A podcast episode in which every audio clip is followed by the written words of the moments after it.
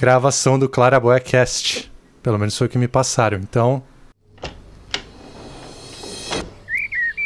Claraboia brasileira.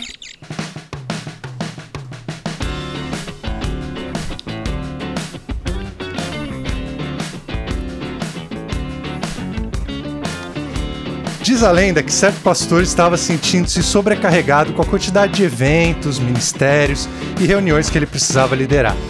Para tentar remediar o problema, ele fez o que qualquer pastor faria. Ele iniciou uma série de mensagens, intitulada Quem não serve, não serve para nada. Semana após semana, o pastor fez um excelente trabalho exegético, apresentou argumentos convincentes e demonstrou que o maior privilégio de todo cristão é servir a Deus. Assim que terminou o último sermão, o piedoso homem apontou para o mural da igreja e disse: Ali estão todas as oportunidades que você, meu irmão, que você, minha irmã, tem para começar a servir a Deus hoje. E eu gostaria que após a oração houvesse uma grande aglomeração de pessoas. Ele estava falando, obviamente, antes dessa pandemia doida mas houvesse uma grande aglomeração de pessoas diante daquele mural e que o nome de todos estivesse em pelo menos uma das listas, seja para servir a Deus no louvor, na recepção, no ministério infantil, na zeladoria e em tantas outras áreas que a nossa igreja precisa do seu serviço. Depois de uma oração fervorosa, em que o pastor clamou para que os dons do Espírito fossem derramados sobre todos, em que ele pediu para que Deus dobrasse a bênção daqueles que se dispusessem, naquele mesmo dia, a servir a Deus através da igreja. Todas as pessoas correram para o mural e preencheram diversas páginas com os nomes daqueles que estavam dispostos a servir nos mais variados ministérios. Como não seria viável todos fazerem tudo ao mesmo tempo, foi feita uma escala. E tamanho foi o sucesso da campanha em prol do serviço, que o intervalo entre os turnos de cada um dos voluntários era de meses. Mas isso deixou alguns irmãos mais fervorosos e mais desejosos dessa bênção dobrada um pouco decepcionados. Porque se apenas na igreja é possível servir a Deus, se apenas nas atividades organizadas pela igreja é que os dons do Espírito são úteis, o que fazer com todo o tempo que sobra? É possível cumprir sua vocação e usar seus dons e abençoar pessoas e expandir o reino de Deus nos outros seis dias? Para conversar sobre esse assunto, a gente tem como de costume uma equipe multidisciplinar. Eu gostaria de iniciar as introduções com o mais novo membro da equipe regular aqui do Claraboia Cast, a inigualável Karen Bomilcar. Fala pro pessoal um pouquinho a respeito de você, Karen. Boa tarde, gente. É um prazer estar aqui com vocês. É, meu nome é Karen, eu trabalho como psicóloga em saúde pública aqui no hospital em São Paulo, também no consultório. E também sou formada em teologia e sirvo pessoas, sirvo gente. Muito bem, eu vou fazer uma pergunta aqui que a Karen não sabia que eu ia fazer, mas era para ser sem saber mesmo. Ah, Karen, o que você prefere? Nunca mais escovar o dente ou nunca mais tomar banho? Olha, tá, como é que é? Tá difícil, hein? Tem que escolher mesmo? Tem que escolher um dos dois. Eu acho que nunca mais escovar o dente, talvez. Muito bem, muito bem. Uh, muito obrigado, Karen. Fica aí com essa resposta. Karen já não tem uma higiene bucal então muito adequada, né? Então, então ela prefere não mais escovar o dente. Uh, muito bem. A gente tem também Gustavo Santos. Apresente aí pro pessoal, Gustavo. Bom, eu sou o Gustavo, eu sou formado em estatística originalmente e eu trabalhei 10 anos é, como consultor, consultor de empresas em estratégia e operações. E há cinco anos atrás eu vim para o Regent College para fazer minha mestrado em psicologia e hoje eu estou trabalhando no Regent College como o administrador de um dos cursos de mestrado que eles têm. Legal. Gustavo, você prefere nunca mais poder falar uma palavra ou perder completamente o filtro e nunca mais conseguir pensar em alguma coisa sem falar. Ah, perdeu o filtro, tem nem o que falar. Perdeu o seu nível já é baixo, né? Até, até porque isso eu acho que vai acontecer de qualquer jeito mesmo. me, dá, me dá mais uns anos pra você ver. tá certo. Ah, e Davi, você, o pessoal já te conhece aí, mas se apresenta aí de qualquer jeito, o pessoal lembrar, né? Beleza. Bom, gente, muito bom estar aqui de novo com vocês. É, sou um dos pastores da IPP, a conheço a maioria, talvez alguns ainda não conheci, porque tem afinal dois anos e meio que estamos aqui. É muito bom estar aqui nesse espaço. Olha aí a turma lá da torcida lá. Valeu, Felipe, Raquel, Júlia, Alisson. torcida organizada, gostei de ver. Uh, mas sou casado com a Fernanda, pai do Levi, do Tomás, originalmente formado em design gráfico, depois fui fazer seminário e uh, estudar teologia e vim aqui para o Regent para tentar aproximar essas duas áreas de formação, a teologia e as artes visuais, o evangelho e a cultura como um todo. E estou aqui no meu último ano e, se Deus quiser, ano que vem estamos de volta. Legal. Pergunta para você é difícil, hein, Davi? Levi ou Tomás? Não vale. tô brincando, não tô vale. brincando, tô brincando. Não é isso, não. A pergunta é: nunca mais usar qualquer tipo de equipamento eletrônico ou nunca mais comer comidas sólidas? Nossa. Eu vou ter que abrir mão da tecnologia. Porque abrir mão do churrasco é muito difícil, viu? É verdade, é verdade. Bom, é, ficamos aí com essa. Ah, É. Até mudei minha ideia, hein? Ai caramba, agora eu tô na dúvida. Enfim. Mas, pessoal, meu nome é Lucas Freitas, eu sou formado ah, em Direito e eu atuei alguns anos como advogado, depois surgiu a oportunidade de ir lá pro Regent, né, estudar um pouco de teologia, porque o meu desejo era ir para o Ministério Pastoral. E hoje eu sou pastor em uma igreja batista aqui na zona sul de São Paulo, capital. Então é um pouco essa a minha história, né? Eu também, como a Karen, eu prefiro ficar sem escovar o dente. Ah, como Gustavo, eu acho que o meu filtro já tá em falta, então perde o resto e falo o que vem na cabeça mesmo. E o Davi me convenceu que eu acho que eu prefiro nunca mais usar um, um equipamento eletrônico do que abrir mão do churrasco. Eu tava um pouco preocupado porque eu toco guitarra e eu gosto muito dos meus pedais. E eu acho que eu teria que abrir mão deles, mas eu prefiro um violão e um churrasco. Então. Não, agora deixa eu fazer uma pergunta pra você então. Você preferia não ter cotovelo ou joelho? não. Você preferia ficar sem cotovelo ou você preferia ficar sem joelho? Ah, meu joelho já tá todo burgado já, cara, já tá todo ferrado, então eu fico sem joelho. Já tá ficando sem joelho. Então tá bom. E, bom, eu posso dizer em nome de todos nós do Clara Boa Brasileira que é uma honra participar com vocês aqui do Visão. A gente espera poder abençoar todos vocês aqui com, ah, com esse, bate-papo, né? Os nossos, os nossos podcasts são realmente bate-papos. E para não perder o costume, ah, siga o Claraboia Brasileira nas redes sociais, no arroba Brasileira.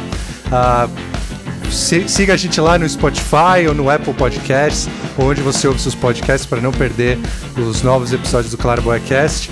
Visita nosso site claraboiabrasileira.com, tem mais informações, textos, como o Gustavo disse aí, apontados para a realidade teológica e cultural brasileira. E é isso. É mais um episódio do Claraboia Cast. Está começando. Claraboia Brasileira. Luz e ar para a cultura. Isso aí, quem sabe faz ao vivo. então vamos lá. Passaram pra gente um tema bastante amplo, né? Sociedade, cultura e vocação. É tipo, sei lá, 100 anos de vida aí pra gente poder começar a falar sobre esses assuntos. Mas para que a gente não fique aqui só na, nos dilemas e nos desafios, queria começar perguntando aqui pro Gustavo, Davi e Karen, uh, para a gente poder começar a definir tema, é, os termos também, a gente conseguir é, direcionar a nossa conversa para algum lugar, né? Como que a gente define vocação? Como que a gente define chamado? Alguém quer arriscar aí uma, uma definição? Você falou o nome do Gustavo primeiro, então o Gustavo começa. Concordo, acho super. Ah, tá, agora nós vamos votar agora, assim, vai ser... Eu voto no Tá- Gustavo Tá também. voltado. Vai lá, Gustavo, vai lá. Bora. Tá bom. Ah, Eu acho que a minha, minha definição corrente de vocação é a seguinte. É, ou melhor, o discernimento da vocação, na minha cabeça, é um processo em que a gente faz decisões, a gente toma decisões baseados baseadas no melhor conhecimento que a gente tem da gente mesmo e de Deus, hum. que permitem a gente participar do que Deus está fazendo no mundo. Hum. Essa é a minha definição. Então seria um processo, o discernimento da vocação é um processo de tomada de decisão baseados no, no melhor conhecimento que a gente tem da gente mesmo e de Deus para participar do convite ou para aceitar o convite que Deus nos faz para se juntar ao que Ele está fazendo no mundo. Essa hum. é a hum. minha definição. Então, pelo que eu estou entendendo, tem uma dimensão aí que é pessoal e uma uhum. dimensão que é externa, talvez, é isso? Sim, é uma resposta, né? Eu hum. acho que a seguir a, a vocação é, é, uma, é uma resposta a um convite que Deus faz para a gente de participar do que Ele está fazendo no mundo. Eu acho que é importante enfatizar que é uma resposta, porque é muito fácil quando a gente fala de vocação a gente centralizar o foco da conversa na gente, né? Uhum. Então, o que é que eu vou fazer, o que é que eu vou decidir, que caminho eu vou tomar, mas na verdade o que a gente está fazendo, né, se, é, dentro da tradição cristã, a gente entende que se existe um chamado, uhum. existe alguém que chama, uhum. né? Então, se existe alguém que chama para o cristão, esse alguém que chama é o Deus triuno que está em atividade no mundo e que chama a gente para participar daquilo que ele está fazendo. Então, é uma, qualquer decisão que eu tome é baseado nesses, nesses parâmetros aí de que é Deus que está se movendo primeiro e ele me convida para me juntar ao que ele está fazendo. Eu acho importante é, reforçar isso que o Gustavo falou sobre o parâmetro, né? Porque o conceito de vocação para nós cristãos é um conceito bem mais amplo do que o conceito de vocação para quem não professa a fé. Uhum, né? Pelo menos uhum. na minha prática, o que eu tenho visto é isso, sempre. É, a, o conceito de vocação, é, para quem não está dentro dessa dimensão da resposta, né, de que tem alguém que, que, que, para quem nós respondemos, é só um conceito do autoconhecimento. Uhum. Né, um conceito muito individual. E o nosso realmente tem esse, esses dois parâmetros, né, o individual e o coletivo, dentro de uma coisa maior. Hum, hum. É interessante isso, né? Porque pelo que o Gustavo falou, né? Se a gente vai se unir ao que Deus já está fazendo, se Jesus falou que eu só faço aquilo que eu vejo meu pai fazer, e Jesus não era ali muito caracterizado pela inércia, né?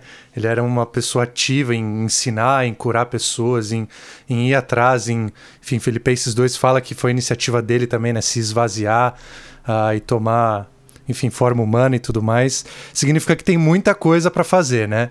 Tem uma área de atuação aí muito uh, gigantesca, né? A gente crê que uh, Jesus é o Senhor de todo mundo, de toda a criação. Isso quer dizer que uh, Jesus está agindo aqui no condomínio de prédios onde eu moro, no bairro onde está a minha igreja, aí em Vancouver, no Canadá, onde está Gustavo e Davi, aonde a Karen está, e no Turcomenistão. Então acaba que é uma, uma área de atuação muito grande, né? Muito, uh, é muito amplo, assim. A gente fica um pouco perdido, né? Como é que a gente, como é que a gente identifica quais são as áreas que Deus está agindo, é, que a gente pode agir também, né? É, e para ilustrar, né, a minha pergunta, todo mundo conhece aquela pessoa que adoraria cantar no louvor, mas era melhor cantar sem amplificação. Uh, então, algumas pessoas que assim desejam muito agir em determinada área, desejam muito transformar uma determinada realidade, mas uh, por circunstâncias aí é, determinadas, ela não pode. Como é que a gente identifica qual é a área específica do chamado de Deus para cada um de nós? E aí talvez eu vou jogar a bola a batata quente para Karen, que é a nossa psicóloga. Eu achei que a batata quente ia chegar aqui mesmo. Mas eu acho que o processo de autoconhecimento, o processo de discernimento, né, muito importantes. São distintos, mas complementares, né? Uhum. E nesse sentido, é, fazer é muito complicado. A gente vive hoje numa sociedade é, em que pouca, pouco se faz esse, esse processo de, de, reflexão, de autoconhecimento é, mais profundo, né? De você olhar para sua história, olhar para suas características, olhar para o contexto que você está para fazer um discernimento. Você vai olhando para o que o outro está fazendo e muitas vezes na base da comparação, você pega uma carona lá e acaba se, se, se estourando lá na frente, né? Uhum. É, então eu acho que é esse o processo, é um processo de, no nosso caso, como cristãos, de nos conhecer à luz do que Deus tem proposto para a gente, de conhecer mais sobre o caráter de Deus, uhum. né, e tem etapas aí de discernimento, processo, tudo é processo, né, gente? Então é muito contracultural ao que as pessoas estão dizendo hoje de em, em dez passos você descobre o que você hum. nasceu para fazer nesse sentido, né? Manda ver, Davi. Não, só para complementar o que a cara está dizendo, e que eu acho que é fundamental nessa conversa, é, é esse discernimento que esse chamado primordial é para ser, para ser alguém e não para fazer, fazer algo. Uhum. Então, o ser precede o fazer quando a gente pensa na questão do chamado. É. Então, essa vocação de Deus diz respeito a sermos, acho que, um povo específico, é, uma, uma gente específica que segue a Cristo, que anda em santidade, que faz discípulos e que testemunha o Evangelho como um todo, independente da área onde está atuando. Né? E acho que isso é, deve ser a, o fundamento para qualquer processo de discernimento de dons específicos ou tarefas individuais que nós vamos fazer, né? Tem um tá, tá chamado baseado geral. na identidade, né? Hum. Exato. Tá baseado na identidade, exatamente. Legal. Você ia falar alguma coisa, Gustavo? É, só um comentário que eu acho que existe um perigo quando a gente fala de vocação, que a gente centralizar a questão de responder ao chamado ao, a, nos nossos dons e talentos. Né? Uhum. Então, o exemplo, o exemplo da pessoa que quer cantar no louvor é, é uma, uma, uma piadinha com fundo de verdade e tal, mas eu acho que existe um, existe um, um risco é, que é a gente acreditar que encontrar a minha vocação é utilizar plenamente meus dons e talentos. Uhum. No mundo que a gente vive, ter a opção de escolher o trabalho que eu vou fazer é o privilégio de pouquíssimas pessoas. Uhum, uhum. Certo? Então, assim, e eu estou falando num privilégio do, assim, social mesmo. A gente está falando de é, milhões e milhões de pessoas no nosso Brasilzão aí, no mundo inteiro, na verdade. Eu uhum. diria que provavelmente em torno de 80, 90% das pessoas que trabalham no mundo não tem opção de escolher o que vai fazer, uhum. certo? Uhum. Então tá, se essa é uma realidade que está aí posta pra gente, como é que a gente entende vocação? Não pode ser pura e simplesmente encontrar aquilo que me proporciona a possibilidade de usar meus dons e talentos. Por que, que não pode ser? Porque se isso é verdade, 80 90% da, do resto do mundo não vai ser, não vai ter a, a, possibilidade de viver a sua vocação. E eu não acredito que isso é verdade. Uhum. Né? Então, assim, a gente só tem que tomar um cuidado para dissociar é, e dissociar a questão dos dons e talentos do chamado que Deus tem para gente. Hum. Porque por muitas e muitas histórias que a gente vê, não precisa ir muito longe, a gente entende que as pessoas não têm a opção de escolher aquilo que vão fazer. Então, elas estão respondendo a uma, a uma realidade que está perto delas e estão seguindo a sua vocação. Então, Deus tem chamado essas pessoas para responderem às necessidades ao redor delas. Hum. E porque e, e aí um outro problema é as pessoas não podem escolher e aquelas pessoas que não podem trabalhar, hum. né? Uhum. Assim, pessoas com deficiência, pessoas uhum. que se aposentaram, pessoas que, enfim. Então tem um, um grupo muito grande de pessoas que não se encaixaria nesse, nessa definição mais estreita de vocação é. que tem a ver com a profissão, que eu acho que é mais ou menos onde a gente vai chegar com essa conversa aqui. Uhum. É, eu acho que uma das. Uma, um dos poderes, é, uma das, das forças do evangelho é essa questão que é para todas as pessoas em todas as circunstâncias, né? Não vale só para pessoas em determinadas posições. Quando a gente vê, por exemplo, descubra sua vocação, seja na, no, no quiz do BuzzFeed, seja no, no quiz do coach, uh, vai ser muito focado em inventário de talentos, em, em habilidades e tudo mais. E pelo que eu estou entendendo aqui, a gente tem que. É, percebendo o nosso lugar no plano de Deus, né, no plano de Deus que é extremamente amplo, a gente leva em consideração o que a Karen falou, né, da nossa história pessoal, a gente leva em consideração as limitações que a gente tem, seja de dons e talentos, seja de possibilidades, e a gente assume responsabilidades. É isso que eu estou entendendo aqui uhum. é, do que a gente está do que a gente está falando, né? E outra característica dessas, desses testes de vocação, de não sei o quê, é que no final desses testes, geralmente tem lá uma lista de atividades, de profissões, de tarefas que você, com aquelas suas habilidades únicas e exclusivas, está unicamente apto a executar. E é sempre voltado ao mercado de trabalho, à profissão, a não sei o quê. Nunca tem, por exemplo, lixeiro, nunca tem uh, zelador, nunca tem profissões mais de base, são sempre profissões que trazem algum tipo de status, mas é, e é sempre voltado ao mercado de trabalho, produção de riqueza economia. É justo fazer essa, essa uh, equalização aí de vocação e profissão?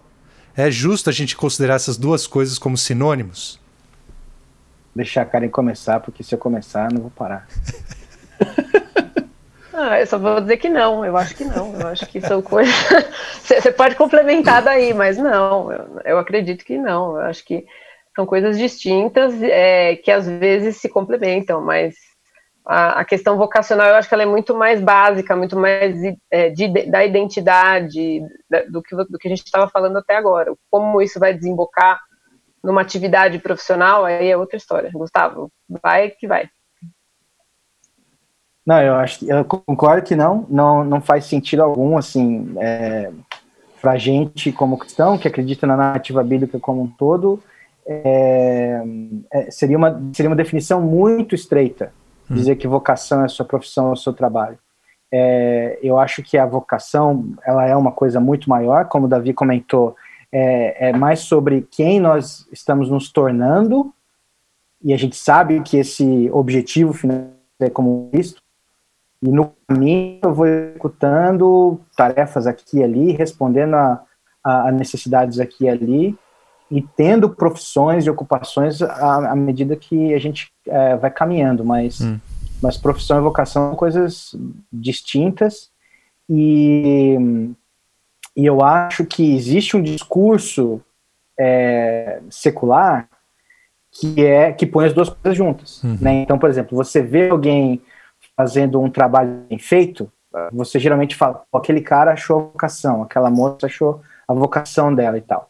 Que tem um fundo de verdade. Eu acho que fazer um trabalho em que você pode é, é, expressar os seus interesses, os seus talentos, os seus dons, é maravilhoso. Isso, isso é um presente, mas é uma, é uma, é uma dádiva. Uhum. Ela não é uma coisa a ser buscada nesse sentido é, que a gente hoje ouve mais, que é enquanto você não encontrar essa profissão perfeita, você não vai ser feliz, né? Então existe um foco muito grande no dia, nos dias de hoje no trabalho, né? Assim, a, o trabalho ele, ele, é muito central na, no mundo que a gente vive, principalmente na nossa o grupo o grupo que a gente faz parte aqui, né? Que, é um, que é um grupo que geralmente tem no Brasil tem ensino superior, tem, tem anos de estudo, tem oportunidades no mercado de trabalho, e aí é, expressar sua identidade de trabalho tem sido cada vez mais forte, né? Então, assim, esse discurso, uhum. ele está sempre presente, só que a gente, como cristão, acho que a gente precisa dar um zoom out, assim, de, e olhar para o que está acontecendo de uma mais ampla. É verdade que é bom trabalhar com o que se gosta? É verdade. É um presente? É um presente. Todo mundo pode ter? Não. É. E aí, como é que, eu, como é que eu, a minha teologia, então, responde para essas pessoas? Eu tenho que ter uma teologia que seja grande o suficiente para fazer sentido para todo mundo, não é. só para um, um, grupo seleto da sociedade. É, eu queria aproveitar um gancho aí do que o Gustavo falou, na verdade, dois, dois ganchos, né? Primeiro é esse eixo prazer aí que ele estava falando, né? É, Cria-se uma expectativa que é totalmente surreal ao, nas profissões, né? Ah, você tem que fazer o que te dá prazer, encontre o que você gosta de fazer, você não terá que trabalhar um dia só na sua vida. O que é a maior lorota que eu já ouvi na minha vida inteira. Uh, a gente vai compartilhar um pouco mais as histórias de cada um, né? Mas a minha vontade de ir pro pastorado existe já tem quase 10 anos e eu cheguei nesse ponto e, nossa, tem cada desafio, assim, cada coisa que falar, ah, não acredito que eu vou ter que lidar com isso. Então, é uma lorota enorme essa história de que fazer o que te dá prazer, o que tem a ver com os seus dons e talentos, é, estar nessa posição aí privilegiada de poder fazer tudo isso, é, vai, vai tornar o trabalho totalmente é bom, né? E a outra coisa que o Gustavo falou ali, que talvez tenha passado desapercebido por alguns, é o eixo tempo nessas coisas, né? As atividades, as tarefas, as obrigações, elas vão e vêm. Tô vendo o pessoal aí mais experiente balançando a cabeça, concordando. Uh, a gente tem, de novo, né? Antecipando um pouco do, do segundo bloco, né? Mas uh, a ida de, pro Regent forçou com que eu tivesse algumas atividades que eu achei que eu não ia ter é, e fazia parte da minha vocação, do meu chamado, da minha obrigação até, minha responsabilidade com a minha família e com, uh, com as minhas filhas, minha esposa, fazer o que eu estava fazendo. Não era. Tinha zero a ver com as minhas habilidades, zero a ver com o que eu queria fazer e tudo a ver com a necessidade de botar um teto e uma comida na mesa. Então, uh, ter essas, essas questões, elas aparecem vez ou outra ao longo da vida, né? Imagino que isso vai aparecer mais algumas vezes no decorrer da minha história aqui. Uh, Davi, Karen, tem alguma coisa para acrescentar aí? Comentários? Eu lembro, certa vez, conversando com uma pessoa que trabalhava na equipe da seleção brasileira de futebol, e eh, você pensa em jogador de futebol, talvez aí está no ápice da, do privilégio em termos de o que muitos acreditam que ser o sucesso profissional, tá nos holofotes, tem a riqueza, e, eu achei interessante que ele falou que o trabalho dele era justamente, em parte, ajudar aqueles que estavam aposentando. E a carreira de um jogador de futebol, obviamente, é muito curta. Então, se você pensar que a vocação e a profissão estão intimamente conectadas, é, é, você gera uma crise de identidade que depois, para você resolver e desatar esse nó, é um trabalho tremendo. E ele falou que muitos desses jogadores, quando chegam nos seus 30 e poucos anos de idade, que já não estão rendendo mais, já não estão podendo jogar profissionalmente, enfrentam essa crise. Porque a, a, a, vocação e o sentido da vida passou a ser definido por aquilo que ele fazia enquanto profissão. E na hora que isso é tomado e ele tem que fazer alguma outra coisa, seja virar consultor ou alguma coisa assim, isso não gera nele, nessas pessoas, um, uma crise tremenda, né? Então, isso obviamente está um, talvez um pouco distante da, daquilo que a gente vive hoje, aqui dentro das nossas próprias profissões, mas todos nós somos obrigados a fazer muitas vezes coisas e ter esses períodos de transição e somos levados então para lugares que a gente não imagina e não espera e precisamos ter isso bem resolvido no nosso coração e diante de Deus sobre quem nós somos, independente daquilo que estamos fazendo. Uhum. É, lembrando que a gente está num momento de crise, né? Muitas empresas aí estão passando por dificuldades, empresários estão quebrando, pessoas que tinham trabalhos estáveis estão passando por uh, momentos de instabilidade, até de perda de emprego. É, e aí sim, está passando até uma um período de autorreflexão forçado, né? Muitas pessoas presas em casa tendo que refletir sobre as suas um, escolhas identitárias, por assim dizer, né? Se muito atreladas ao, ao trabalho. E gera uma angústia tremenda, né? Não sei se a Karen quer comentar alguma coisa a esse respeito. Eu acho que é exatamente o que vocês já falaram. É, é o, o, lugar onde a, o conceito foi baseado foi a identidade das pessoas, foi intimamente ligado ao trabalho, e a gente está vendo as pessoas é, deprimindo, tendo crises fortíssimas de ansiedade, porque já não sabem quem são, hum. né? Então, eu acho que a gente vai ver muito disso pelos anos aí à frente, mas temos de novo, uma grande oportunidade de, em conversas como essa, de ampliar essa conversa, né, para recolocar um pouco, eu acho que as coisas nos hum. seus devidos lugares e trazer esperança para as pessoas nesse sentido, é. né, de que a sua identidade, é, a sua, ah, desculpa, a sua vocação e a sua profissão, né, tem, tem diferenças, não está tudo ali naquele você, como é que é, sua vida é mais, né, nesse é. sentido, é. assim, a dignidade da sua vida e todas as outras é. coisas. É, e assim, um dos intuitos do Clara Boycast, um dos motivos pelos quais a gente aceitou participar, né, é entender que esse, essa público-alvo aqui, né? O pessoal que ouve o Claraboy, que é basicamente está representado aqui, eu tenho os dados de, de estatística lá de idade e gênero e tudo mais, é basicamente o que está aqui no, nesse grupo, né? É para que isso. A, a, gente sabe que invariavelmente isso vai acontecer na vida de vocês todos, né? E, e se de alguma forma a gente pode participar desse desse fortalecimento para quando esse momento chegasse, a gente cumpriu a nossa função aqui como como Claraboia, sem fins lucrativos. e uma outra das funções do Claraboia que a gente tem, né, uma das outras coisas que a gente sempre gosta de fazer, é trazer essas discussões, essas conversas para a realidade da igreja, né? E até às vezes uh, afirmando forças, né, como a gente afirmou aqui, do evangelho ser essa fonte de identidade tão poderosa para todos, mas também reconhecendo fraquezas ou áreas que a gente precisa melhorar. E a gente está vivendo aí num período meio nefasto, né, nos últimos anos, em que uh, muita gente usa a palavra de Deus, usa o evangelho como trampolim apenas, como forma de, de como mola para se, se propulsionar, enfim, a, a posições de poder, a, a, a advogar em causa própria, a gente que, em nome do evangelho, ou falando que está em nome do Evangelho, usa essa realidade para obter poder diante dos homens é, e não para obter graça diante de Deus. Uh, como que a gente pode remediar isso? Como que dentro da igreja, começando dentro da igreja mesmo, a gente não é responsável por quem está lá fora, gente. Quem está lá fora é, é outro arraial, cada um, cada um se vire. Mas dentro da igreja, a gente tem uma responsabilidade grande. E, e, o, e o evangelho, ele acaba que muitas vezes a resposta das pessoas ao evangelho é mediada por esse tipo de coisa. Como que a gente pode remediar essa história aí de, de evangelho em causa própria, de evangelho como trampolim para poder?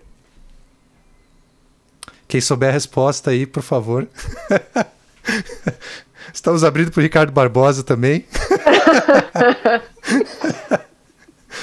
Eu estou lembrando aqui de uma. Eu gosto muito de um autor chamado Wendell Berry. É... Sinto muitíssimo, muitíssimo que não tenha coisas dele traduzidas para o uhum. português. Ainda espero que um dia tenha, mas eu leio muito Wendell Berry. E é, ele fala sobre essa correção desses abusos, né? Essa correção dessa, desse tipo de comportamento e, é, e a forma com a qual a gente é, tem sido, não só como a gente tem sido visto na sociedade, mas como a gente tem agido na sociedade como, como cristão de forma geral. E ele sempre diz que o resgate está nas, nas coisas mais básicas do cotidiano, na nossa relação com Deus e na volta à reflexão é, disso, da nossa identidade como povo, da, da, nossa prática cotidiana, das nossas me melhores relações, melhores uhum. responsabilidades com com aquilo que a gente está vendo, responder melhor, né? Mas para isso acho que é processo de é processo básico de conversão, básico, bem básico, uhum. de conversão do, do discipulado, da, né? Eu acho que é. a nossa resposta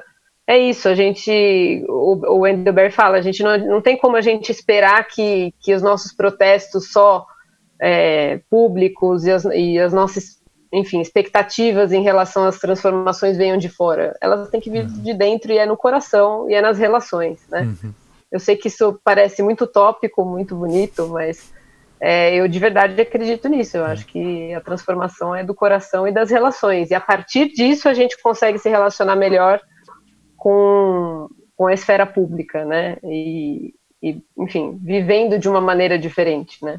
É, tem, alguém escreveu um livro aí, como é que era? É, Corações Convertidos, Mentes Transformadas, alguma coisa assim, é, que tem um pouco a ver com isso. Isso, pensamentos transformados, emoções redimidas. Tá aí. Quem que escreveu mesmo? Ah, Ricardo, Ricardo Barbosa. Entendi. Uh, é, tem, enfim, uh, talvez seja o que é feito em silêncio, né? Sejam as práticas aí que, que uh, transformam a nossa espiritualidade uh, de forma silenciosa mesmo, né? A gente às vezes. Pode falar, Ricardo, por favor. Louco, você, você já provocou o suficiente, né? Não, não eu estava ouvindo a Karen. É, eu acho que uma, a responsabilidade disso é muito nossa, assim, de pastores, né? Hum. É, a gente a gente valoriza o poder, a gente valoriza a celebridade, a gente valoriza a pessoa bem-sucedida. É comum comum pelo menos ver isso, né? Não, não, deveria ser natural, mas é comum, né? Por exemplo, para nós pastores, o testemunho de uma pessoa famosa, seja um ator, seja um esportista, seja um político, seja uma pessoa assim, parece que tem mais credibilidade do que o testemunho de uma pessoa simples. A, a nossa identidade parece que ela fica mais valorizada se eu tenho na minha igreja uma pessoa famosa, uma pessoa bem conhecida. Então, nós temos a tendência de valorizar esse tipo de coisa. Então, aquilo que não sei quem foi que falou sobre a figura do faxineiro, do zelador, das pessoas mais simples, né? Hum. Elas, de fato, elas, elas são ignoradas né? É. São, são muito ignoradas, né? E acho que quem começa com isso somos nós, pastores. Né?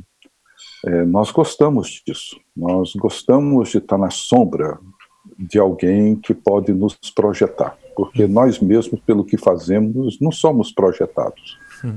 Não nos tornamos pessoas conhecidas, respeitadas pelo que fazemos. Né? Então acho que essa correção da igreja ela começa dos pastores, né, da maneira como nós somos atraídos, seduzidos pelo poder. Né.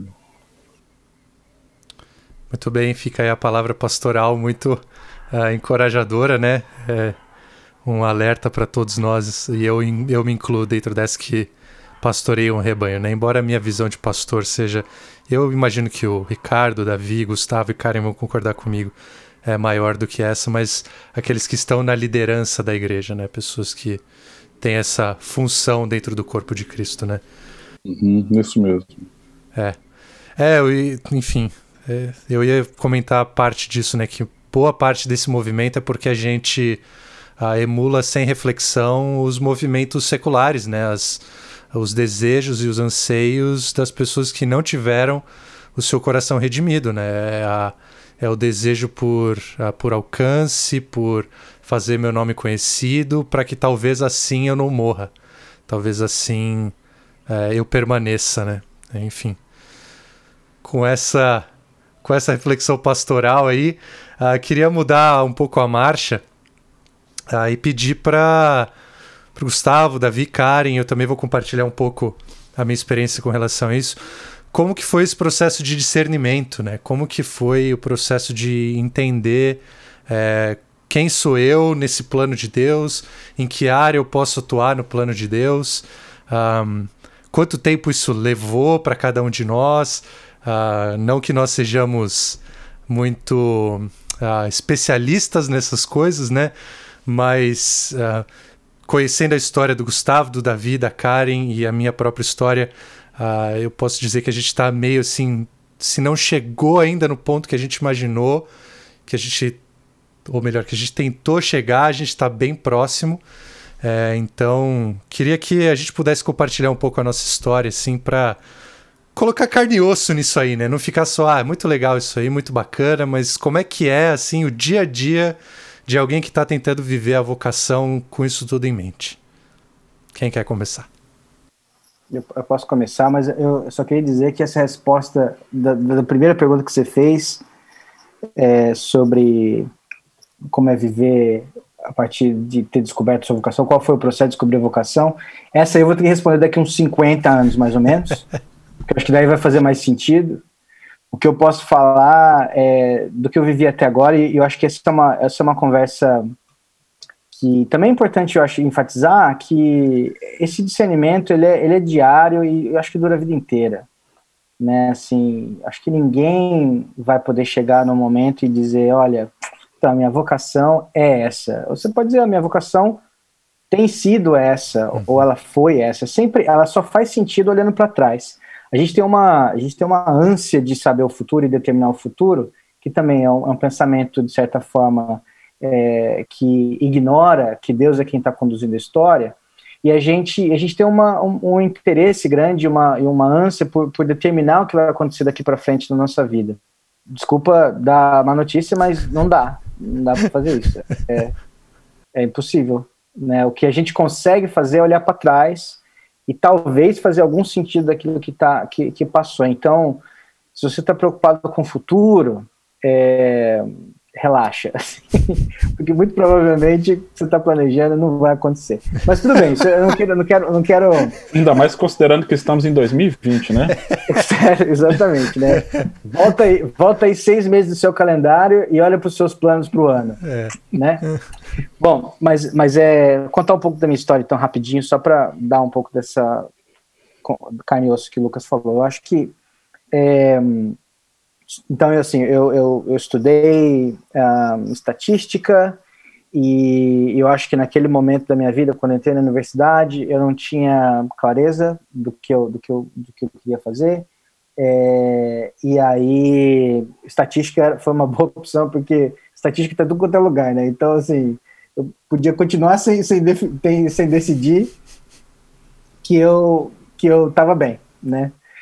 E eu acho que é, e foi, foi assim por um tempo, assim, por, por várias, várias vezes eu, eu, experimentei coisas diferentes, né, em termos de trabalho, né, aqui e ali. É, e ao longo do tempo eu fui, eu fui decidindo é, por trabalhos que alimentavam aquela visão que eu apresentei no começo de vocação, que vocação é você encontrar sua vocação, é teu emprego perfeito, né, que você usa todos os seus talentos e dons e que as pessoas vão te pagar bem para fazer isso. Ah, e que é relevante no mundo, né? Que faz, você põe tudo isso junto, hum. ah, isso aí é encontrar vocação. Então, eu segui a minha vida profissional por, por, por muitos anos com essa definição de vocação na minha cabeça. E assim, não preciso nem entrar nos detalhes para contar para vocês que não deu certo, né? Assim, a, a frustração, obviamente, está sempre presente, tal. Por quê? Porque a, a, a mentalidade estava tava organizada de uma forma que não tinha a ver necessariamente com, com a definição do evangelho. E eu acho que na, na igreja a gente tem, assim, a gente corre esse risco, principalmente quando a gente usa essa, essa linguagem de dons e talentos, de focar nos dons e talentos, né, nas forças e tal, como se isso definisse a nossa vocação. Por quê? Porque Deus fez a gente assim, porque a gente foi feito para ser isso ou para ser aquilo. É importante? É importante é a coisa mais importante? Não é a coisa mais importante. Mas a coisa mais importante é estar atenta à voz de Jesus. Demorou para eu entender isso. Demorou.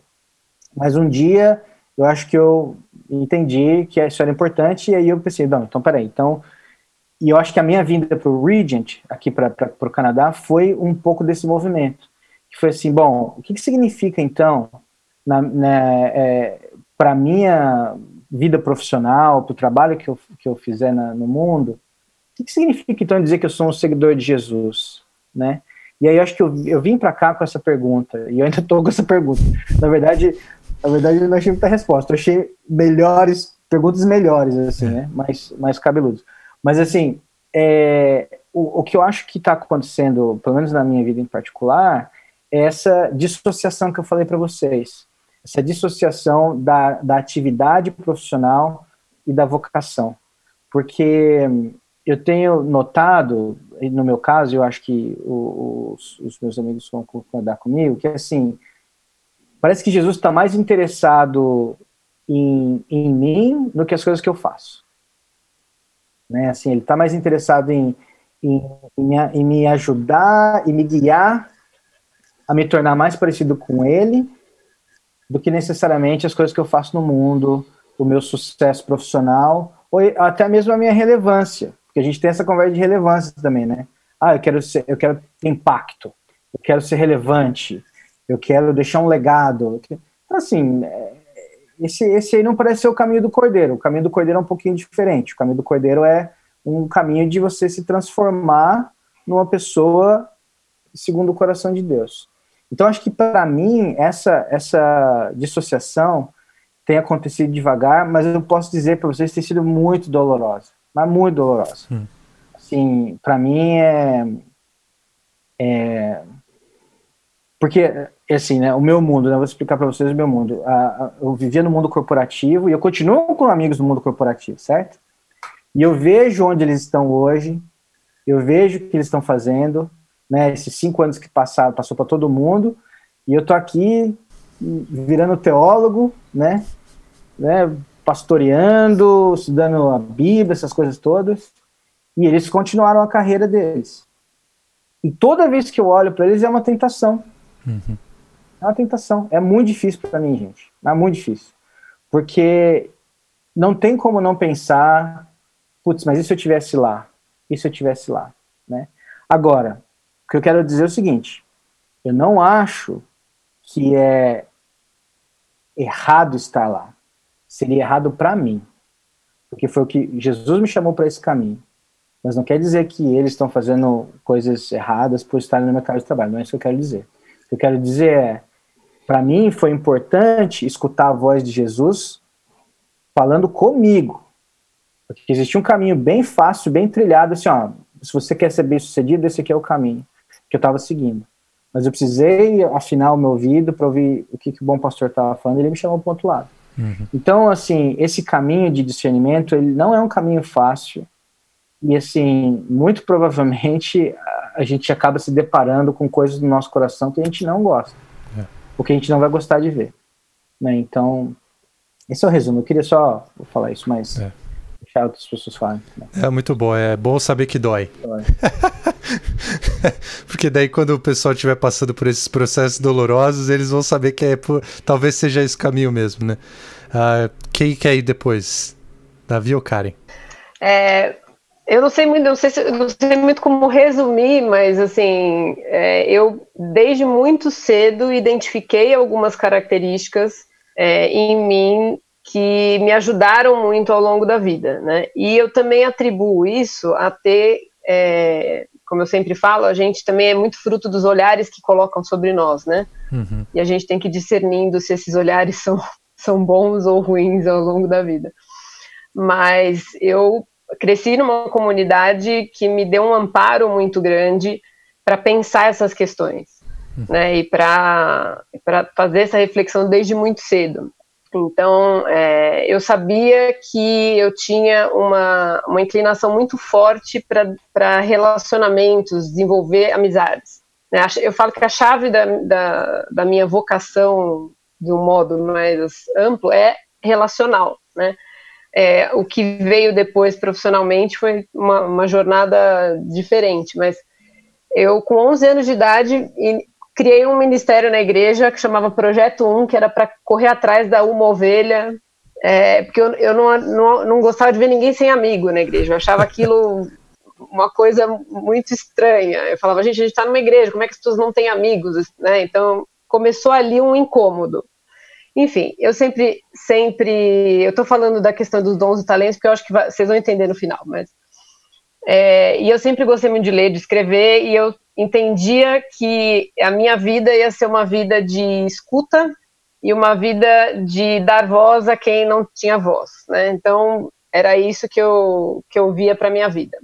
Quando eu fui prestar vestibular, é terrível aquela fase, né, gente? Não sei se tem alguém ainda nessa fase, mas é uma fase que é uma pressão horrorosa. Todo mundo. Eu tinha acabado de voltar do Canadá, eu passei uns anos de adolescência no Canadá porque meu pai estudou no Regents também, então eu né, tinha, cheguei no Brasil, caí de paraquedas para prestar vestibular, foi um negócio é, surreal.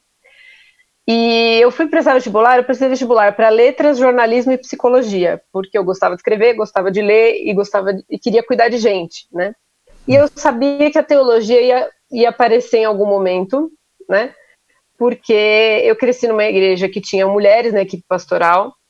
Para mim, aquele, aquele era um caminho natural meu. Eu sabia que ali eu ia é, em algum momento estar naquela equipe na minha cabeça, né? Tudo na minha cabeça, viu, gente? Nada dessas coisas aconteceram, tá? Como o Gustavo falou, as trajetórias vão mudando, mas. Então eu queria cuidar de gente, né? E no fim das contas, eu acabei. Eu vou dizer por que, que eu acabei optando pela psicologia na época.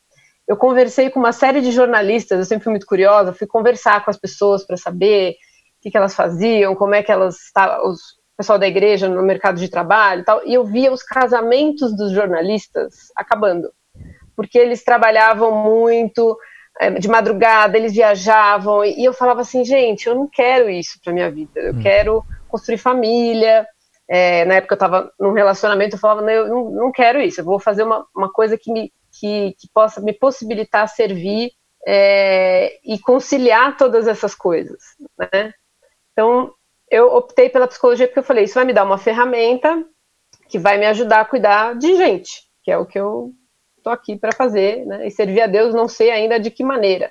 Nunca, minha gente, imaginei nunca é, que eu seguiria, que o meu caminho principal durante muitos anos fosse ser esse, né, no mercado de trabalho. É, nunca imaginei chegar na idade que eu tô ainda solteira, sem filhos e no mercado de trabalho, né? Muito envolvida no mercado de trabalho. E fui, fiz a faculdade, tal. durante a faculdade, uma curiosidade, eu trabalhei a faculdade inteira para poder pagar a faculdade, é, dando aula de inglês e traduzindo livro, traduzindo coisas para revistas, escrevendo. Então eu colocava em prática tudo aquilo que eu gostava de fazer. Né? Não ganhava quase nada para fazer isso, mas ficava ali, né? E sofri muito preconceito na igreja quando fui estudar psicologia. Não na igreja que eu estava, mas fora, né? Quando eu ia conversando, as pessoas achavam muito estranho aquilo, para esse processo todo, né? Mas eu sempre entendi, e aí eu acho que faz parte do meu discernimento de serviço, né? De que algumas coisas são ferramentas é, para o que Deus vai fazer na nossa vida. Eu não sabia o que Ele ia fazer na minha vida. Se, se eu ia usar isso como uma profissão na, na atuação no mercado de trabalho, ou se eu ia usar isso para outra coisa. Né? Enfim, resumo da ópera, acabei enveredando por esses caminhos, Deus foi abrindo as portas, me mostrando que era por aí que eu tinha que ir. Me deu a oportunidade de ir para o Regents também, porque eu sempre quis e, e fazer essa integração. É, e quando eu voltei do Regent, é, eu tô, tô, fazendo um fast forward, tá? Tô pulando muitas etapas para chegar no. Eu, eu entrei num trabalho que é onde eu estou até agora, né, já há sete anos. É, e em um ano eu, eu fui escolhida pela diretoria do hospital para ser a gestora do serviço inteiro de psicologia do hospital. Eu falava, mas eu não, não é gestão, meu, meu negócio é assistência. Não, não, não, você vai fazer gestão mas eu não quero, é planilha, estat... odeio estatística, odeio não, números. Eu fui fazer psicologia porque eu não gosto de números. Mas amo estatístico. Não, não estatístico, só estatística, tá, Gustavo? Mas eu, eu, eu ficava assim, mas o que eu estou fazendo aqui, né? E fui é, orando e vendo se era aquilo, e ao mesmo tempo numa, numa, é, num movimento de Deus no meu coração, de servir cada vez mais dentro do universo é, da teologia do cuidado pastoral, as coisas começaram a acontecer, é, dar aula em seminário, é, enfim, muita, uma jornada de aconselhamento enorme, coisas que eu, que eu achava lá atrás que iriam acontecer lá atrás e não aconteceram, é, e que, por isso que a questão do tempo, né, vocês falaram da questão do tempo, eu tenho discernido os tempos, assim, uma coisa impressionante, é, e tudo muito costurado né, não perfeitamente, mas com, com muita luta com Deus nesse sentido, né, momentos em que eu não entendi, e fui colocada nesse lugar de gestão, fiquei cinco anos na gestão, saí agora recentemente, é, a, saí a pedido para poder me dedicar a coisas como essas conversas boas que a gente está tendo aqui, é, mas continuo na assistência, mas eu, eu ouvi de um diretor do hospital que me chamou para conversar, ele falou, Karen, é, a gente chamou você para esse cargo porque a gente percebe que a forma com a qual você desenvolve relações com as pessoas é uma forma diferente. Hum. A gente sabe que você não tem toda a técnica, toda, né, mas a gente vai te ajudar com isso. Mas esse é um momento que a gente precisa de pessoas que olhem para pessoas de um outro jeito. E eu achei aquilo chocante na época, porque eu tinha, eu coordenei esses cinco anos, gente, uma equipe de pessoas todas mais velhas do que eu, todas com 20 anos, 10 anos de hospital, e eu tinha acabado de chegar, né? E a chave da coisa toda foi relacional, era, era isso, entendeu? Ah, tô expert em Excel, planilhas e afins, não gosto, não, não é isso, mas, mas a, a, qualidade dos vínculos que eu consegui desenvolver nesses anos lá, o crescimento que isso trouxe para mim, né? Eu acho que foi Deus me, me mostrando uma série de coisas e hoje eu acho que eu tenho ferramentas para, enfim, e flexibilidade muito maior do que eu tinha há muitos anos atrás, quando eu achava que eu tinha que servir a Deus de um determinado jeito, de uma determinada, né? Uhum. Mas para mim, a minha experiência foi sempre a questão relacional, né? Eu tenho é, e eu falo isso com muita alegria. Eu tenho muitos amigos não cristãos, desde a da pré-escola até agora, que tem uma abertura para o diálogo sobre as questões de fé, que tem um respeito, é, e eu, eu, acho que essa é uma questão, voltando para aquela questão anterior, né, de como a gente consegue dialogar, eu tenho um respeito com essas pessoas que, é, que eu nunca imaginei ter, que só Deus fez isso aí no, no processo, né, as hum. pessoas conseguem me ouvir diferente por causa de Deus, então é, não foi isso que eu planejei, não foi isso que eu, que eu almejei, mas eu fui, eu fui tentando fazer esse processo de estar sensível à, voz de Deus em cada etapa, né? Uhum. E, e, respondendo, eu acho que é essa questão também, respondendo, muitas vezes eu respondi sim, senhor, naquele momento que eu falava, mas Deus, olha que ideia boa que eu tinha, era outro projeto. e Deus falava, não, não, não, é aqui, entendeu? A necessidade é essa, a resposta que eu preciso é essa, e você está aqui, né? Uhum. Então, Legal. Enfim, acho que esse, esse foi a minha, um pouco resumido da minha história. É, se eu, se eu fosse, me corrija se eu estiver vendo uh, errado a sua narrativa aí, mas parece que foi marcado por situações não ideais. Momentos assim de. É isso mesmo, é para lá que eu tenho que ir, mas não é o que eu queria, não é o que eu tô pronta para fazer, mas se é para lá que o senhor tá me chamando, então eu vou. Muito obrigado, cara, e obrigado por compartilhar a sua história. Davi, você. Bom, é, eu acho que a maior parte da, do, desse processo de discernimento vocacional aconteceu na própria IPP. Né? Então, muita gente que está aqui participou ativamente desse processo e continua participando.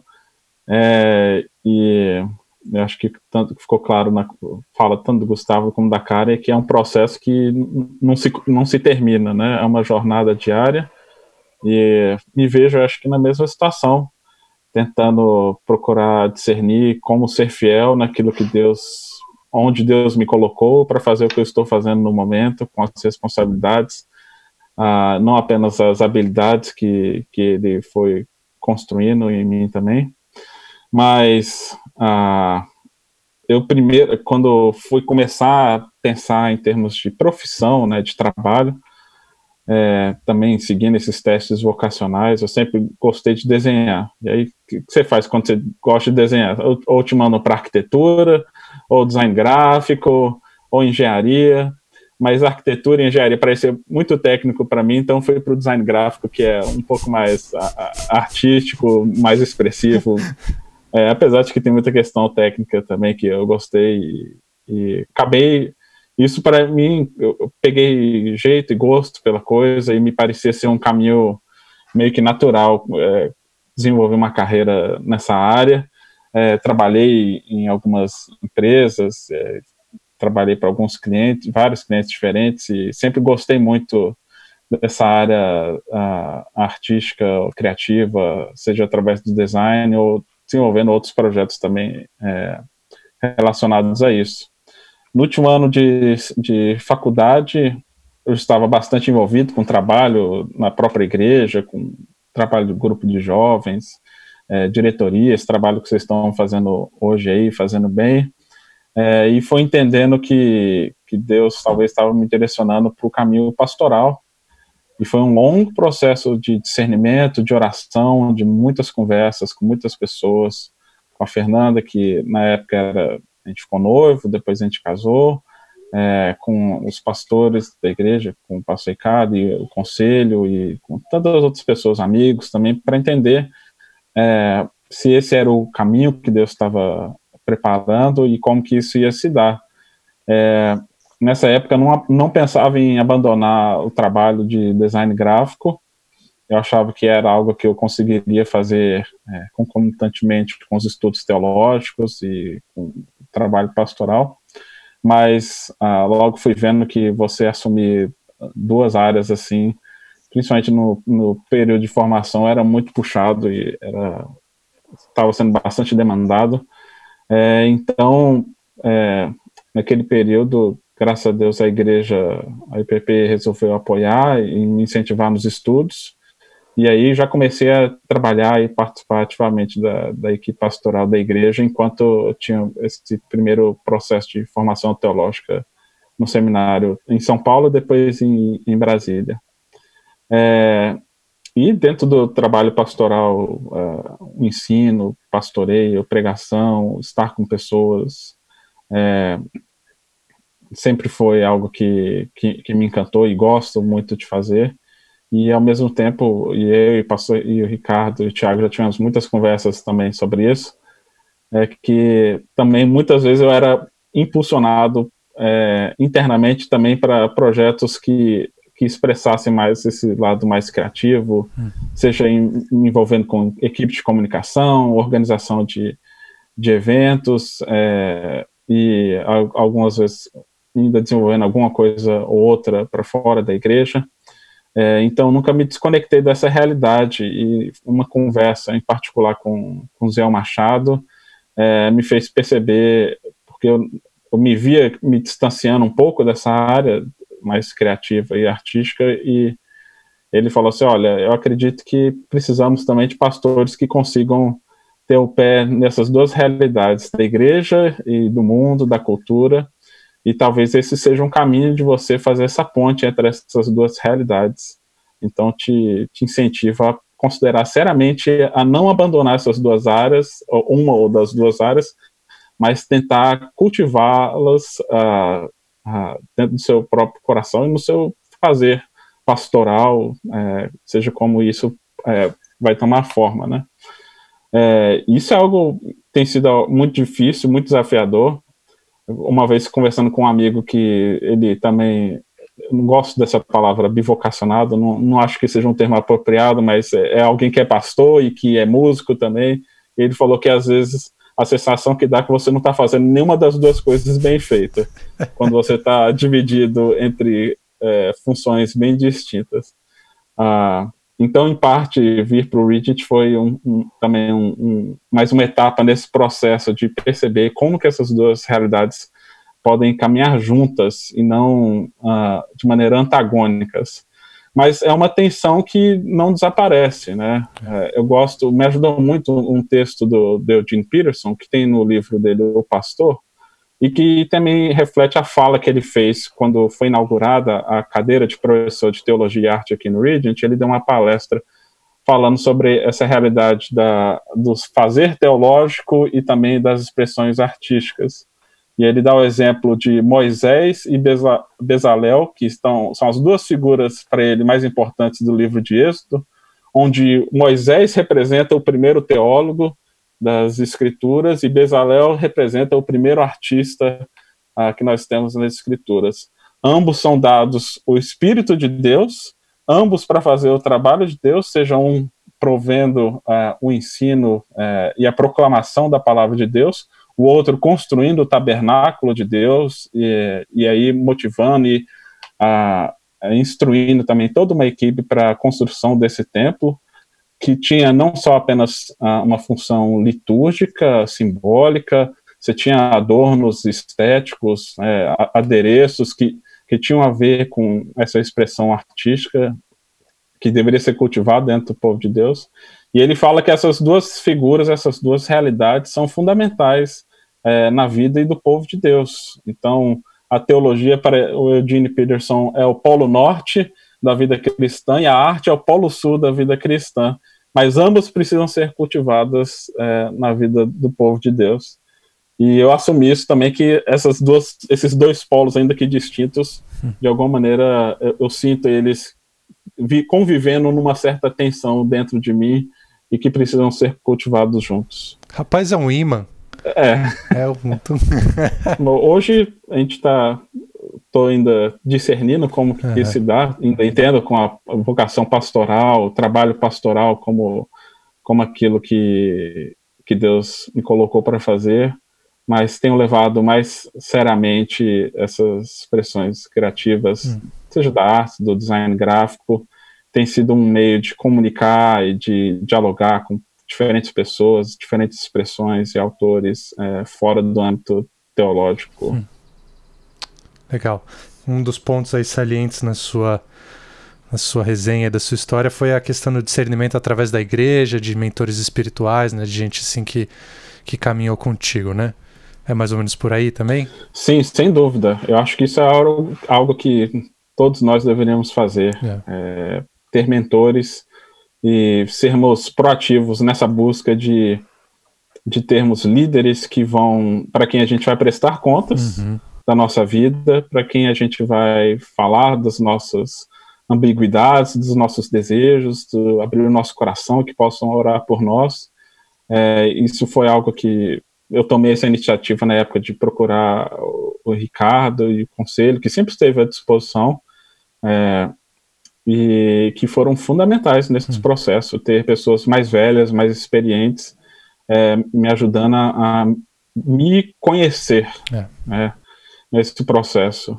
E eu me lembro que uma das coisas que quando eu falei para o Ricardo, na época eu trabalhando para uma empresa de publicidade como designer, a resposta dele para mim, e que eu disse que eu queria ser pastor também, ele falou, olha, então você vai lá e seja pastor onde você está hoje. Uhum. Então ele queria me chamar a atenção para a realidade de que a, o, o, trabalho pastoral não depende necessariamente de eu estar desenvolvendo um ofício pastoral. Uhum. Ah, ou seja, os meus dons, independente de quais eles são, eles devem ser exercidos onde quer que eu estou, é, independente daquilo que eu estou fazendo no momento. Muito bom. É, bom, sobra só a minha história agora, né? Eu fiquei por último não porque eu tenho a palavra final, mas porque eu queria ouvir o que os meus amigos aí tinham para dizer, uh, até para eu poder reavaliar a minha própria história de forma mais mais ampla, né? Eu acho que ah, essa questão do retrospecto é uma das, da, das áreas fundamentais mesmo, né? E, e a minha pergunta ela foi formulada mal feita mesmo, para que a gente levantasse essas questões. Será que a gente chega lá um dia? Será que tem alguma hora em que eu posso dizer não, cumpri a minha, o meu discernimento, acabou? A resposta é não, né? Ah, a minha história envolve também ali nesse momento um pouco chave aí de escolher um curso da universidade, né? que em parte revela as possibilidades que a gente tem nas famílias que a gente nasceu, mas também demandas que são impostas sobre nós, né? Coisas que, que são colocadas na, nos nossos ombros ainda talvez muito cedo. Um, e eu fui fazer direito porque eu gostava muito de ler, gostava muito de escrever, mas eu confesso assim que depois de algum tempo, isso foi muito depois de eu ter terminado a faculdade. Eu fui fazer direito porque eu achei que meus pais iam gostar se eu fizesse direito mais do que se eu fosse fazer publicidade, por exemplo. Uh, eu acho que eu teria sido mais. Feliz não é a palavra. Eu teria me, teria me divertido mais fazendo publicidade do que fazendo direito. Direito é muito sisudo, é muito. É, e a escrita que você faz, assim, é, não é tanto criativa, é mais a reprodução e tudo mais. Tanto que eu não sou muito de brigar, gente. Então, assim. A minha esposa briga comigo, mas eu não sou muito de brigar porque não, não dá. É, eu não eu não sirvo para contencioso. Então eu nunca fiz contencioso. Nos, nos cinco anos de faculdade, nos três anos em que eu atuei como advogado, nunca abri um processo. Então, uh, enfim, era, foi por essa questão aí de achar que meus pais iam gostar mais dessa escolha do que de outra, né? É, isso gerou dores, né? Como o Gustavo falou, né? Gerou situações que ficava, poxa, por que, que eu tô fazendo isso? Por que, que eu tô pô, cinco anos de faculdade, ainda depois eu tenho que fazer OAB, depois eu vou trabalhar. É, no segundo ano da faculdade, isso em 2008, Uh, eu comecei a falar, não, acho que eu quero ir para o Ministério Pastoral, eu acho que eu quero ser pastor em tempo integral, não sei o quê, também com, com conceitos mal elaborados, né, conceitos um pouco brutos ainda do que é ministério pastoral, do que faz um pastor, uh, de onde servem as minhas habilidades e tudo mais. Uh, mas foi um processo longo e que aí eu também contei, assim como o Davi, com um conselho de dos meus pais, né, do, dos meus pastores e de alguns amigos mais sábios do que eu, né, para terminar a faculdade, atuar um pouco na área e depois decidir. Uh, e esse processo que começou ali então em 2008 levou a 2015, quando surgiu a oportunidade, e eu coloco isso como oportunidade mesmo, uh, de estudar teologia no Regent para poder me preparar para o ministério pastoral. Mal sabia eu que o Regent não é exatamente esse tipo de lugar, né? É, o que foi, foi bom até, acho que foi, foi positivo. Uh, e aí, estudando lá no Regent, situações não ideais atrás de situações não ideais, uh, quando a gente estava para embarcar para o Canadá, assim, poucos meses a gente já tinha recebido o, o visto e estava tudo certo, a gente descobriu que a minha esposa, a Gabriela, estava grávida. Então aí se tornou uma decisão não só de mudar, mas de mudar e ter um filho em outro país. Uh, e a gente novamente buscou conselhos de gente que tinha ido na nossa frente, tinha passado por essa situação e tinha uh, conseguido se, se livrar sem, muitos, sem muitos prejuízos. E, e, a gente acabou indo e foi uma, uma boa decisão, embora chegando lá eu fui lavar carro, fui lavar prato, fui fazer um monte de tarefas absolutamente aleatórias uh, só para poder uh, bancar essa história, né? Tinha uma necessidade aí prática e uh, eu tenho dificuldade em pedir ajuda nessas coisas. Então, geralmente eu assumo tudo e vou em frente, faço o que for necessário. Um, então, fui atrás dessas coisas e a gente conseguiu, pela graça de Deus, concluir o curso lá, né? Nasceu uma, mais uma menina lá, então agora eu tenho duas filhas, as duas nascidas uh, lá no Canadá. Inclusive, a vinheta que vocês ouviram hoje é a voz da minha filha mais velha, falando Claraboia brasileira. Uh, um easter egg aí, uma, um gostinho para vocês. Um, e voltando, a gente voltou no meio do ano passado uh, e passamos seis meses sem direcionamento nenhum. Ninguém sabia que 2020 seria ruim, todo mundo estava fazendo planos, estava todo mundo desenhando coisas. Aí eu visitava pessoas, conversava com amigos e nada acontecia, nada acontecia, nada acontecia, até que no final do ano surgiu o convite para trabalhar nessa igreja, uma igreja batista chinesa, então uma igreja batista étnica aqui na zona sul de São Paulo, para cuidar do, da, da congregação em português, obviamente, né? Não recebi o dom de línguas nesses últimos seis meses, só sei falar Nihao e Yeshu Krishu, uh, basicamente é o meu mandarim. Mas, uh, novamente, né, a ver com, com situações não planejadas, não ideais. Uh, um grupo que eu não sabia que existia. É, aqui em São Paulo tem é, é, um mundo paralelo, assim, o mundo das igrejas orientais, né? Então, ah, e eu não sabia que existia. Estou conhecendo agora, né? Então, ah, todas essas situações. E aí vem a grande situação não ideal do momento, que é o próprio ano de 2020. Então, estamos todos aí vivendo a nossa vocação em situações não ideais, né? É, mas para trazer um pouco de, de otimismo aí, talvez, aí a gente talvez tenha sido um pouco não vou dizer pessimista, mas realista com relação a dons e talentos, né? É, 12 talentos estão envolvidos nesse processo todo, né? O que, o que me levou a fazer direito foi a, o, o, prazer que eu tenho de escrever. E é o mesmo prazer que eu tenho hoje pregando, por exemplo. Uh, e eu gostaria de estar tá fazendo, escrevendo mais, mas eu não posso porque minha vocação envolve cuidar da minha família, envolve cuidar das ovelhas da igreja.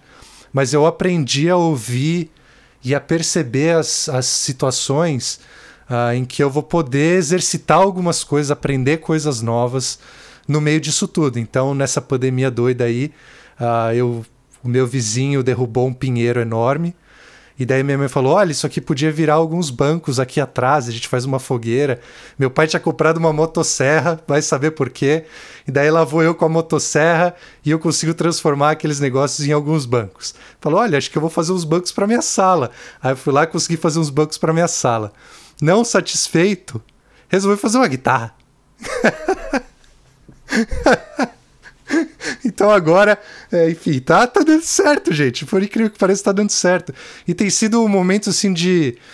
que eu oro bastante, que eu tenho tranquilidade para poder uh, pensar nas coisas que Deus tem me falado, Deus tem agido. Uh, então tem sido um momento de oração, um momento de, de pensar nas ovelhas, nas igre na igreja que, o, que Deus colocou sob minha responsabilidade agora, nas pessoas de descobrir novas coisas a respeito de mim, de, de discernir novos chamados, de talvez perceber, como o Davi falou, né, que talvez seja possível levar essas duas coisas nessa esse ímpeto criativo é, de criar coisas, de observar potencialidades e querer transformar a matéria bruta em matéria uh, cultural, né? É, e levar isso ao longo do pastorado também, descobrindo coisas novas a respeito do pastorado, necessidades que as pessoas têm, falhas minhas, problemas, deficiências minhas. Então, talvez assim o meu resumo aqui, o fechamento para esse, esse bate-papo. E eu ainda vou abrir para Karen, Gustavo e Davi é, darem palavras finais caso eles queiram. É essa questão de a gente precisa estar tá, é, com os ouvidos ah, direcionados a Deus, ouvidos ah, apontados e ouvindo a voz do bom pastor.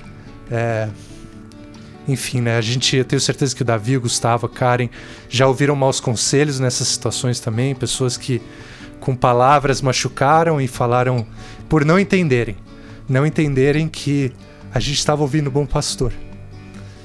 E que as dificuldades, as dores, as, as situações não ideais, os conselhos, eles vêm todos nessa, nessa linha, né? Então, é, é isso que eu tenho para dizer abrir aí pro Gustavo, pra Karen, pro Davi, uh, darem palavras finais aí também. É, só, só queria complementar, não sei se ficou claro, porque a gente quando tenta resumir assim, mas o processo todo de crescimento que foi dolorido e é dolorido às vezes, ele também é muito surpreendente. Assim. Uhum. A gente enxerga Deus de um outro jeito, de uma outra forma, e, e o poder de Deus é, se aperfeiçoando literalmente na nossa vida, nas, nas, nas, sombras, nas coisas que habitam o nosso coração nesses é. processos. É, o, que eu, o que eu aprendi nesses últimos cinco anos de gestão é, foi assim, eu acho que eu falo que eu vivi 20 anos em cinco, né? Foi um negócio muito intenso com Deus, né? E então eu acho que a gente ficar sempre aberto e para esse processo de discernimento. E, e, não, e fazer isso com Deus e fazer isso com os nossos amigos espirituais, com os nossos mentores, como vocês falaram. Acho que é um processo importante. Discernimento na comunidade também. O olhar do outro sobre nós e para nós nos ajuda muito. Uhum. Legal. E esse episódio do Claraboia Cast vai ficando por aqui. Claraboia brasileira. Luz e ar para a cultura. Claro, boia brasileira.